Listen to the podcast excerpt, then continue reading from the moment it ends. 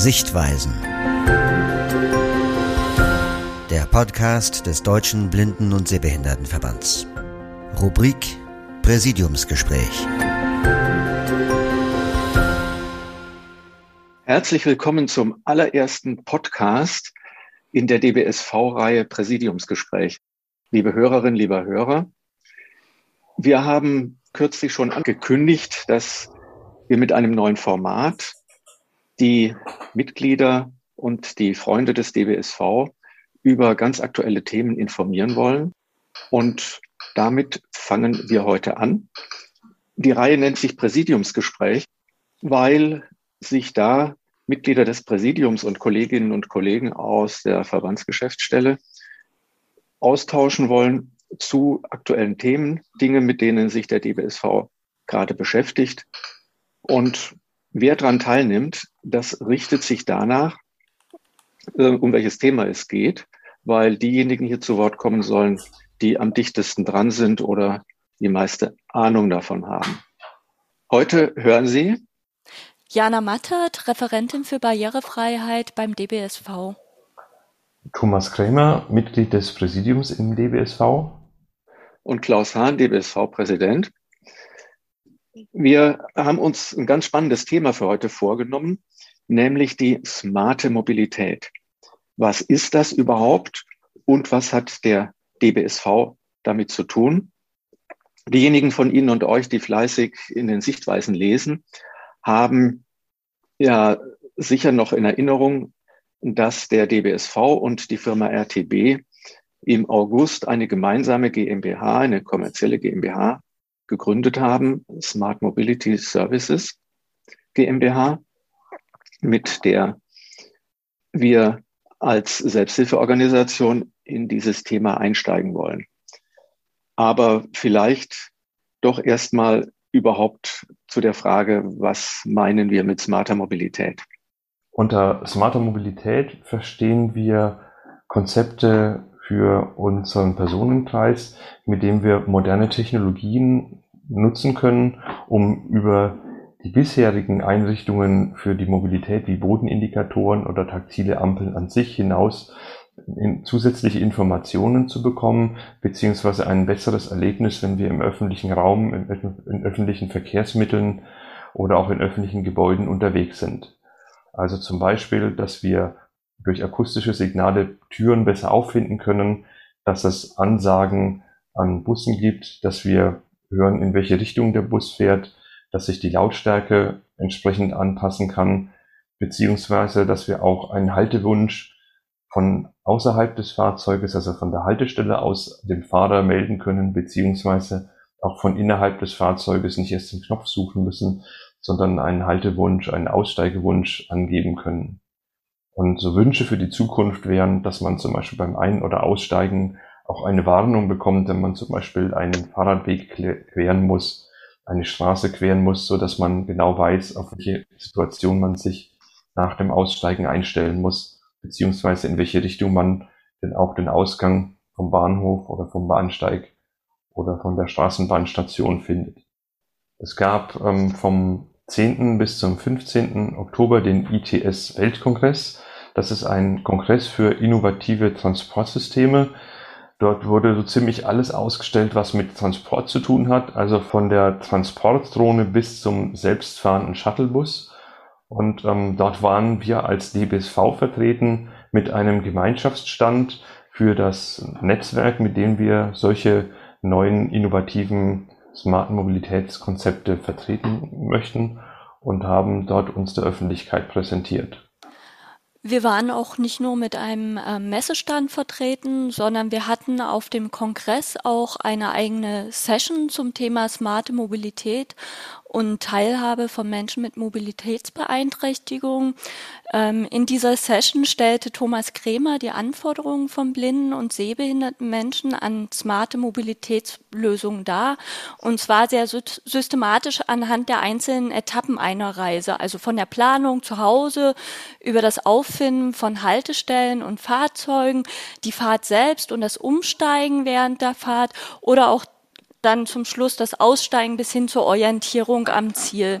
Verbunden war das Ganze mit der Frage, was brauche ich als blinder oder sehbehinderter Mensch, um in diesen einzelnen Etappen gut und selbstständig zurechtzukommen und wie können App-basierte Lösungen und speziell die Meta-App dabei unterstützen?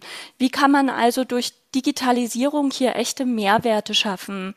Ähm, Beispiele hat Herr Krämer auch schon genannt. Einstiegswunsch direkt an den Fahrer kommunizieren oder vielleicht auch längere Grünphasen an Ampeln initiieren oder eben das Auffinden von Türen. In der Session hatten wir auch ähm, zwei Hersteller von Apps mit dabei. Ähm, zum einen äh, Trapiz äh, mit ihrer App Intros und zum anderen Init äh, mit ihrer App Assistive Travel, ähm, die quasi ganz praktisch vorgestellt haben, wie solche Apps funktionieren und äh, die die Anforderungen, ähm, die wir formuliert haben, äh, bereits umsetzen und auch mit der Meta-App kompatibel sind. Wichtig war, äh, finde ich, in dieser Session auch die Diskussion mit dem Publikum und ähm, dass hier auch nochmal sehr deutlich vorgetragen wurde, dass ähm, diese Mobilitätslösungen, dass die sehr hilfreich sind als Ergänzung, jedoch keinen Ersatz zu anderen Einrichtungen für blinde und sehbehinderte Menschen darstellen sollen, wie es zum Beispiel die Bodenindikatoren sind. Es hört sich irgendwie an, als wären das wichtige Firmen. Mögt ihr noch was dazu sagen, was das für Firmen sind, Trapeze und Init? Die beiden genannten Firmen Trapeze und Init sind Hersteller von Bordcomputern für öffentliche Verkehrsmittel, also Computer, die in jeder Bahn, Straßenbahn, U-Bahn, S-Bahn, in jedem Bus verbaut sind und ähm, mit dem die Kommunikation im Fahrzeug und mit der Leitstelle geregelt wird. Und in diese Systeme kann man eben mit diesen Apps der Hersteller eingreifen als Nutzer und eben dort auch Informationen abrufen, zum Beispiel während der Fahrt, dass man, wenn man nicht verstanden hat, wie die nächste Station heißt, dass man eben nochmal nachsehen kann, beziehungsweise dass man eben auch ankündigen kann, ich möchte in fünf Stationen aussteigen. Und ich habe dich richtig verstanden, das kann ich auch von außen, wenn ich an der Haltestelle stehe und ich warte auf die Linie 5, dass ich da veranlassen kann, dass der Bus sich bei mir meldet.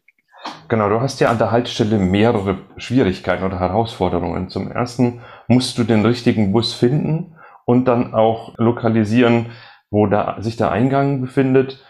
Und ähm, das natürlich auch in einem gewissen Zeitdruck, weil der Busfahrer möchte ja im Grunde wieder weiterfahren.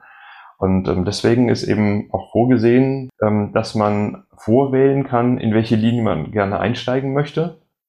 Und ähm, damit wird dann, wenn du an der Station stehst und mir wegen du sagst, ich möchte in die Linie 5 Richtung Hauptbahnhof einsteigen, dass dann der Fahrer einen Hinweis bekommt, hier ist ein blinder Fahrgast, der möchte Richtung Hauptbahnhof mit dir mitfahren. Das heißt, damit ist der Fahrer schon mal darauf vorbereitet, ähm, dass er einen blinden Fahrgast erwartet.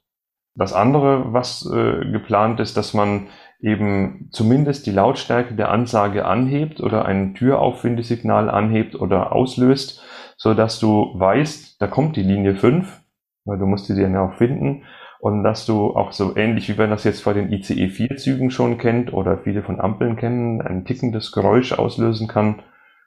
Und zwar durch seine, durch seine Anwesenheit, nicht indem man einen Knopf drückt, ähm, dass man die Tür dann auch sehr gut lokalisiert. Also nicht erst mit der Hand am Fahrzeug oder mit dem Stock am Fahrzeug entlang schnappt, ähm, bis man einen entsprechenden Punkt finden kann. Jetzt waren wir da mit einem riesen Messestand vertreten.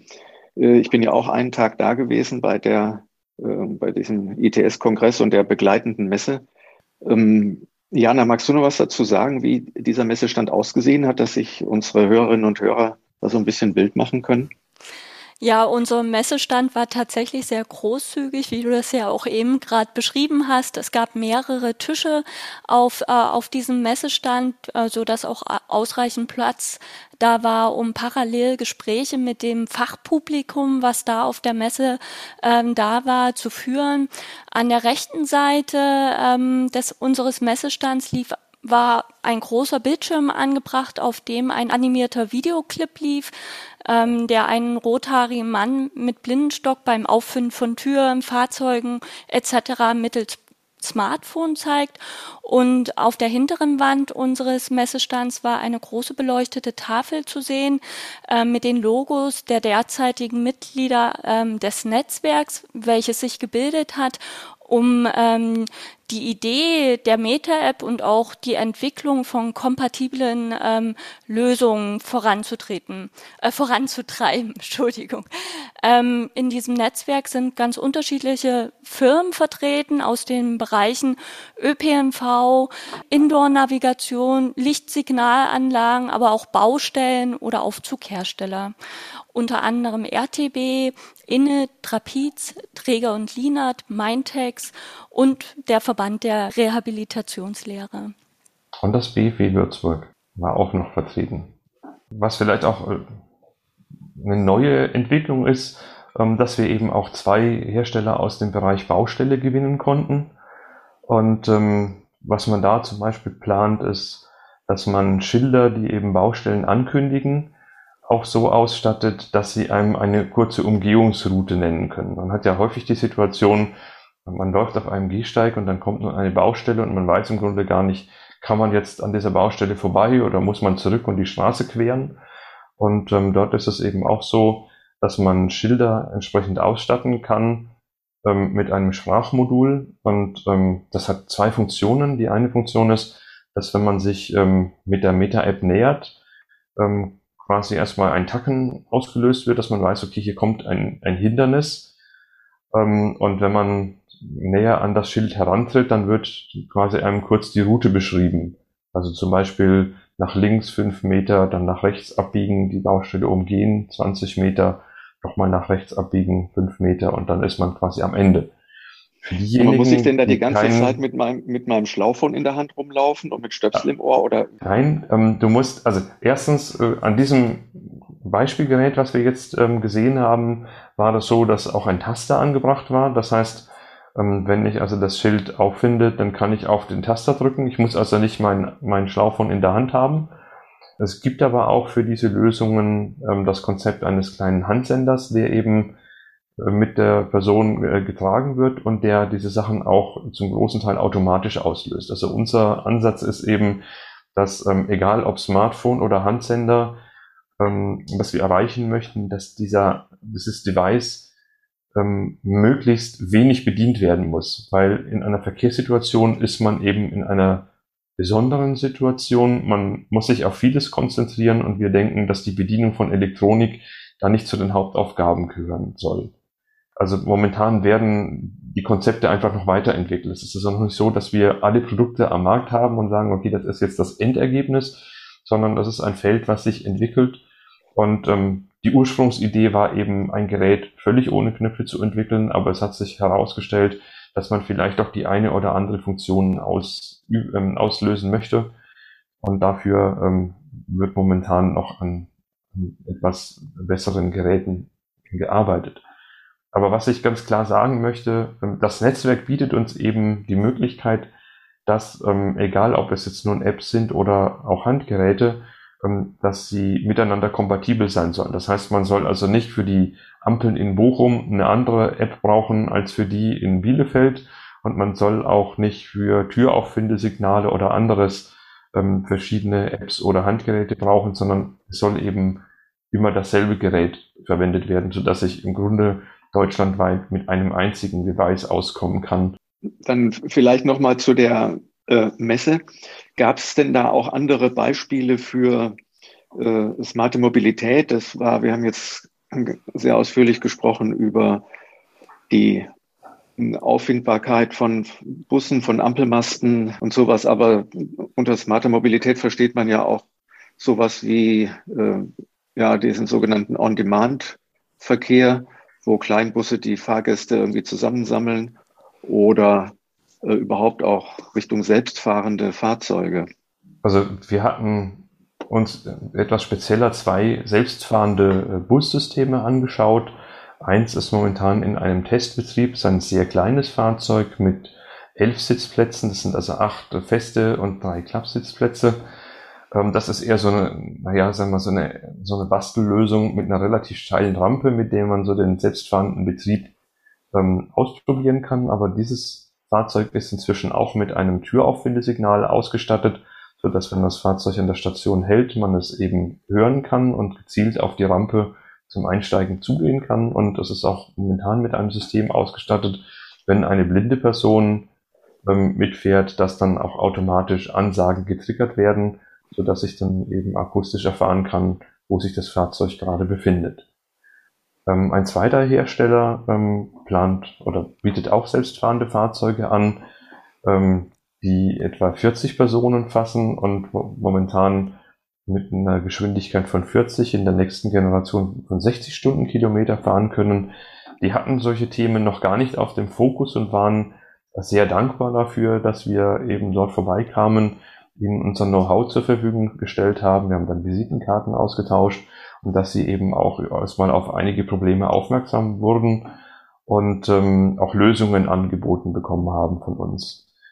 Den, die dritte äh, interessante Geschichte war der Stand von Moja. Das ist ein Projekt, was in Hamburg läuft und ähm, mit dem momentan so äh, Kleinbusse äh, geordert werden können, wo dann quasi beliebig zusammengewürfelte Personen, die eben entlang einer Route ähm, aufgegriffen werden können, ähm, transportiert werden. Und ähm, da hat man das Problem, dass man diese Fahrzeuge natürlich auch auffinden muss. Und da gab es auch schon Gespräche, dass man ähm, dort die Fahrzeuge mit entsprechenden akustischen Signalen ausstattet. Und das Besondere an diesem Projekt ist eben nicht nur, dass es momentan schon in Hamburg betrieben wird, sondern dass es tatsächlich im Jahr 2025, und das ist ja quasi übermorgen, ähm, in einen vollautonomen Betrieb übergehen soll. Das heißt, diese Fahrzeuge werden dann tatsächlich ohne Fahrer unterwegs sein, also auch ohne Fahrer, der das Fahrzeug beaufsichtigt. Und dann ist es natürlich wirklich wichtig, dass diese Systeme für uns ausgestattet sind. Ähm, und zwar nicht nur zum Auffinden des Fahrzeugs, sondern zum Beispiel auch zum Anhalten des Fahrzeugs im Fall eines Notfalls oder auch zum Aussteigen in der Situation, wenn vielleicht nichts mehr funktioniert. Also, dass auch Konzepte entwickelt werden müssen, dass wir selbstständig so eine Tür öffnen können und nicht erst warten müssen, bis uns da vielleicht jemand rausholt, wann auch immer das sein wird. Wie seht ihr beiden das mit, ähm, wie es jetzt konkret äh, weitergeht für den DBSV und mit dieser Smart Mobility Services Gesellschaft? Was ist da jetzt ganz konkret geplant? Also dieses Netzwerk zur smarten Mobilität trifft sich in regelmäßigen Abständen. Das letzte Treffen war jetzt am 2. November und ähm, da kam jetzt tatsächlich auch schon die Verbindung von dem Netzwerk und der Servicegesellschaft ins Spiel. Denn die Servicegesellschaft soll ja im Grunde auch Benutzer erfassen und später, wenn es um Vorrechte geht, also zum Beispiel auch um Ein- und Ausstiegswünsche oder Verlängerung der Grünphase und so weiter, ähm, äh, die Nutzer erfassen und diese Rechte erfassen und zuweisen. Und zwar eben auch für alle Systeme, damit man zum einen die einzelnen Hersteller entlastet, aber auch ähm, quasi uns den, den Punkt gibt, dass wir nur mit einem verhandeln müssen. Und ähm, man hat sich jetzt auch schon darauf geeinigt, dass es gewisse Beiträge der Hersteller und eben auch der Verkehrsverbünde geben muss, damit diese Gesellschaft finanziert werden kann und in der Zukunft den, ihren Dienst auch zuverlässig aufnimmt. Und sie soll ja eben neben der Registrierung den Benutzer auch beraten, wenn es Fragen zu Apps gibt, auch wenn es Fragen zu Ausfällen äh, gibt oder zu Software-Updates. Und unser Plan ist auch, dass man eben Mobilitätstrainer vermitteln können, die mit diesen Systemen besonders vertraut sind und eben dann auch Bescheid wissen, wie sie uns am besten damit schulen. Insgesamt stehen wir natürlich im Prozess der Entwicklung, äh, das hatte Thomas ja schon auch gesagt, also es gibt auch noch viele offene Fragen, was die Konzeption der Servicegesellschaft angeht, aber auch die Meta-App muss noch ähm, fertig entwickelt und dann auch entsprechend getestet werden. Das heißt, äh, für uns ähm, entsteht damit halt ähm, auch die Möglichkeit, hier mitzugestalten und nicht nur als Zuschauer quasi äh, dabei zu stehen und zu gucken, wie halt ähm, smart, smarte Mobilität entwickelt wird, sondern wir sind da halt tatsächlich mit unseren Bedarfen und Anforderungen mit dabei. Uns wäre sicherlich auch wichtig, dass wir in nächster Zeit auch möglichst Möglichkeiten haben und schaffen, um breit nochmal ins Gespräch zu kommen ähm, und auch Hinweise und Rückmeldungen zu unserem Vorhaben einzufangen. Ähm, dafür haben wir zum Beispiel geplant, dass wir beim Side City Forum im Mai ähm, vertreten sein möchten und ähm, ja auch der Verbandstag des DBSV im Juni wird Möglichkeiten geben, um über, über das Projekt ähm, zu sprechen und ähm, zu diskutieren. Ganz wichtig ist für mich, glaube ich, noch zu sagen, ähm, auf der einen Seite, diese Entwicklungen werden kommen, da können wir gar nichts drauf dran beeinflussen. Der Einfluss, den wir nehmen können, ist die Frage, inwieweit gehen die Dinge an uns vorbei oder inwieweit werden wir im ganz wörtlichen Sinne abgeholt von diesen Entwicklungen, dass wir selbstfahrende Fahrzeuge überhaupt finden, äh, dass sich bestimmte stressige Situationen, die wir jetzt oft erleben an Bushaltestellen, mit vielen Bussen hintereinander den richtigen zu finden und so weiter, dass wir da Erleichterung finden. Aber auch, dass es eine Alternative gibt, und das hast du ja auch äh, schön dargestellt, Thomas, mit äh, diesem Handsender, für blinde und sehbehinderte Leute, die mit dem Smartphone nichts am Hut haben und äh, sagen, ich kann das nicht oder ich will das nicht, aber dass sie eben trotzdem eine Möglichkeit haben, über ein, äh, ein anderes einfach zu bedienendes Gerät diese Vorteile zu nutzen. Ja, also ich kann vielleicht auch einen, einen wichtigen Leitsatz sagen, dass eben der Standard nicht der 20-jährige Informatiker, sondern eher der 60- bis 70-jährige ältere Mensch sein muss. Der muss diese Systeme bequem, ohne Stress, ähm, mit einem Zugewinn für sein Leben bedienen können. Dass es darüber hinaus Funktionen für Experten geben darf, das würde ich nie bestreiten wollen. Aber der Standard muss sich an einen ganz, ganz großen Bereich von uns blinden und sehenden Menschen wenden, um uns allen das Leben zu verbessern. Das ist unser Ziel und das hoffen wir auch damit zu erreichen. Sie hörten das Präsidiumsgespräch heute mit dem DBSV-Präsidenten Klaus Hahn, dem Präsidiumsmitglied Thomas Krämer und der Referentin für Barrierefreiheit Jana Mattert. Wir freuen uns, dass Sie uns zugehört haben. Auf bald!